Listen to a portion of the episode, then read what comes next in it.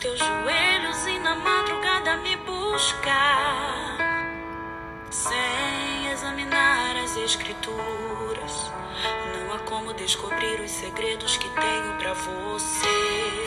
Graças a Deus, querido, por mais esse dia, graças a Deus por esta fé, por este amor, por esta alegria, por essa esperança que o Senhor coloca no nosso coração e que nos leva a entender a importância, sim, de nós termos um compromisso verdadeiro com o nosso Deus, um compromisso de coração.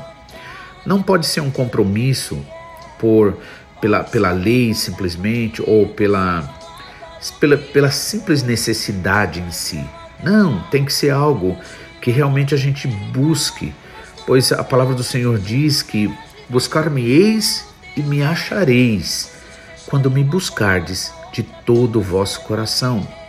E é isso que eu e você nós precisamos realmente pedir ao Senhor que nos capacite, que nos dê força, nos dê graça, nos dê capacidade espiritual para nós realmente buscarmos ao Senhor para amá-lo de todo o nosso coração, com toda a nossa alma, com toda a nossa força, como nos é dito em Deuteronômio. Né?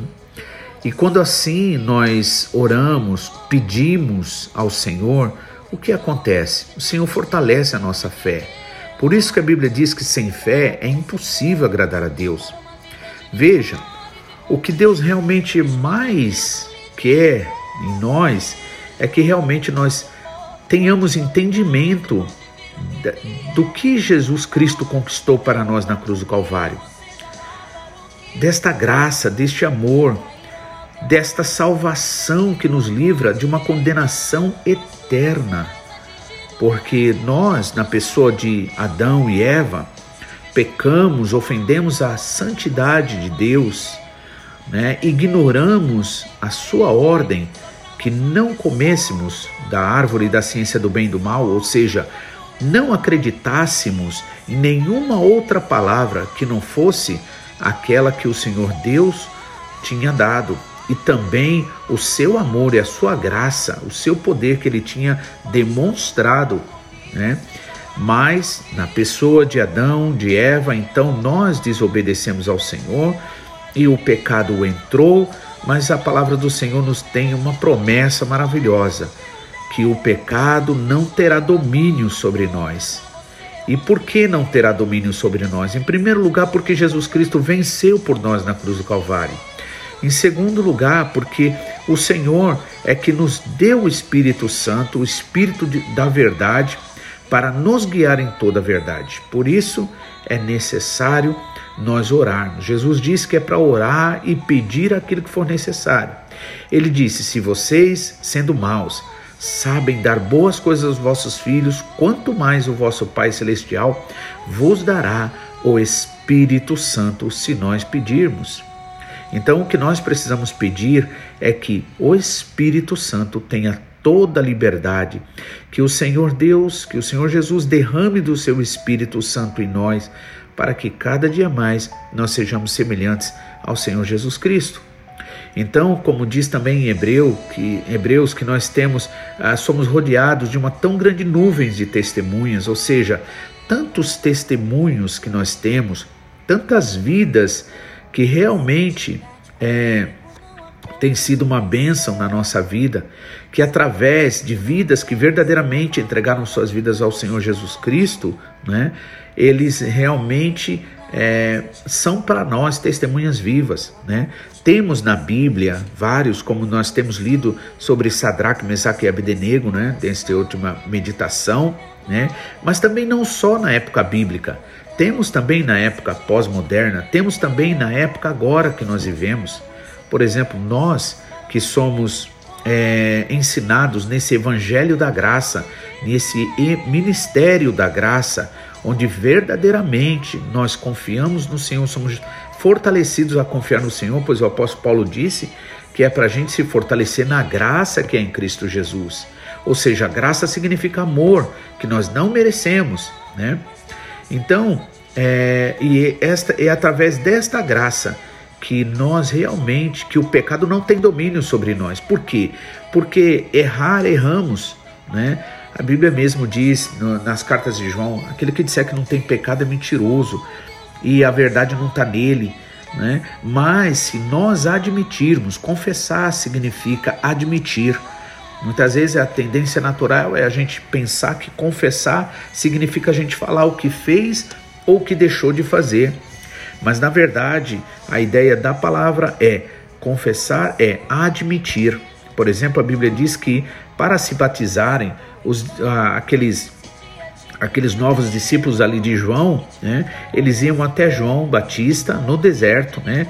Imagina então fazer aquela fila ali e eles confessavam os seus pecados. Agora imagine que cada um vai ficar confessando cada pecado que comete, cada pecado que cometeu, né? Com certeza, nem um, um ainda não precisaria de muito muito tempo, né? Mas confessar significa admitir. Amém? Ainda que muitas vezes não ignoramos a necessidade da confissão quando necessário, quando muitas vezes uma pessoa por estar enfraquecido ou estar sendo acusado pelo inimigo de algo, então muitas vezes essa pessoa precisa sim né, de alguém que é, possa ali, onde ela possa realmente confessar, falar aquilo que realmente o inimigo tem usado para condená-la. Mas não obrigatoriamente tenha que ser assim, a não ser que assim seja necessário para a pessoa, né? E aí, admitindo o nosso pecado, né, confessando os nossos pecados ao Senhor, o que acontece? A Bíblia diz: aquele que confessa o seu pecado, então o Senhor perdoa. E quando nós confessamos o nosso pecado, e realmente admitimos, né? E nos fortalecemos através da oração, através da comunhão, através da palavra, né? Então realmente abandonamos o pecado. Muitas vezes a gente reconhece o nosso pecado, admite o nosso pecado, mas não nos fortalecemos no Senhor. Muitas vezes aí temos aquele momento então de bonança, de alegria, é, de restauração, de renovação, né? E aí o que acontece? Logo depois né, de curtir aquele momento tão gostoso, a gente esquece que precisamos permanecer firmes, atentos, vigilantes. Foi isso que Jesus Cristo disse: vigiai e orai para que não entreis em tentação. Na verdade, no espírito, o espírito está pronto, você está pronto lá dentro. Você não quer xingar ninguém, você não quer falar mal de ninguém, você não quer reter o perdão para ninguém, você não quer desobedecer a Deus, então no espírito você está pronto lá dentro. Mas Jesus disse que a carne é fraca, ou seja, os sentimentos naturais humanos. É por isso a necessidade de nós estarmos em comunhão. E o apóstolo Paulo fala no capítulo 11 de 1 Coríntios, né, no, no culto da Santa Ceia, né, ele diz o que? Que é por isso que há entre vós muitos fracos e doentes e muitos que dormem, né? Porque porque estão tentando justificar a si mesmos ou estão ignorando né, as artimanhas do inimigo para tirar de nós, para roubar de nós a alegria de viver essa comunhão com o Senhor Jesus, com a igreja. Né? Por isso há entre vós muitos fracos e doentes. Por isso que o batismo, né, ele não é simplesmente uma representação como uma cerimônia, mas esse batismo, ele precisa acontecer espiritualmente, ou seja, nós mergulharmos no corpo de Cristo, na igreja, realmente nós nos envolvermos né? Assim, é, sermos realmente tão cheios, né? Ser é, imersos nesta vida espiritual, nesta família espiritual, ao ponto de realmente nós estarmos fortalecidos, porque a palavra do Senhor diz que é através da unidade que o Senhor nos faz fortes. Eu gosto de lembrar uma coisa, né? Uma, uma, uma corda, por exemplo, né? A cada linha daquela corda ali é tão fraquinha que até um bebezinho consegue quebrar. Mas quando juntas, nenhum homem, por mais forte que seja, consegue quebrar. Por isso que é importante nós estarmos na unidade espiritual, na unidade da igreja. Jesus Cristo disse em João capítulo 15, né, que eh, dizendo dele mesmo, ele disse: Eu sou a videira verdadeira e o meu pai é o lavrador, é o agricultor. Toda vara que estando em mim, né, ela dá fruto, mas a vara que estando fora desligada, ela seca, e secando, ela é lançada no fogo. Né?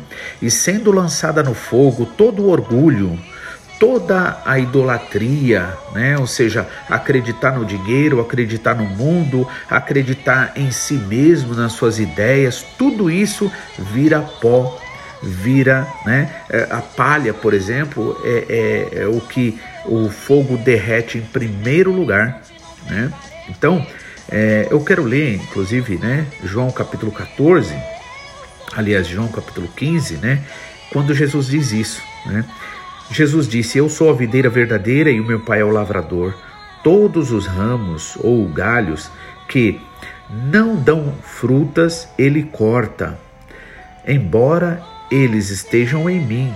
Mas os ramos que dão uvas, eles ele poda a fim de que fiquem limpos e deem mais uvas ainda ou mais frutos ainda, né? Então vemos aqui a necessidade de uma constante comunhão né, no seio da igreja. Então, por exemplo, é, teremos aqui em nome de Jesus o batismo em agosto, né, dia 8 de agosto, e nós ficamos muito felizes em saber que mais novos irmãos estarão aqui conosco né, e mergulhando nesta comunhão, neste amor, nesta graça do Senhor, se fortalecendo para que para que dê fruto, né? E esse fruto significam as nossas atitudes em Jesus Cristo. Nossas atitudes, né? a nossa nova vida agora transformada pela, pelo poder do Senhor, pela palavra do Senhor. Então, é assim que nós conseguimos dar frutos. Se nós estivermos separados né, da, é, da videira, né, do tronco ali que é Jesus, nós secaremos, o Senhor Jesus Cristo disse. Mas se estivermos ligados, com certeza nós receberemos a seiva, ou seja, aquela substância que significa o Espírito Santo. Amém? Por isso Jesus Cristo deixou o Espírito Santo para nos realmente para nos fortalecer, né? E assim se cumpre a palavra dele, que o pecado não terá domínio sobre nós. Por quê? Porque a graça do Senhor é abundante em nossas vidas. Que Deus abençoe você. Amanhã voltaremos a falar sobre ah, sobre no livro de Daniel ali e continuar algumas lições muito importantes para a nossa vida, para o nosso crescimento espiritual. Que Deus abençoe, fique na bênção do Senhor, em nome de Jesus. Que o Senhor te abençoe e faça brilhar o seu rosto em ti, que conceda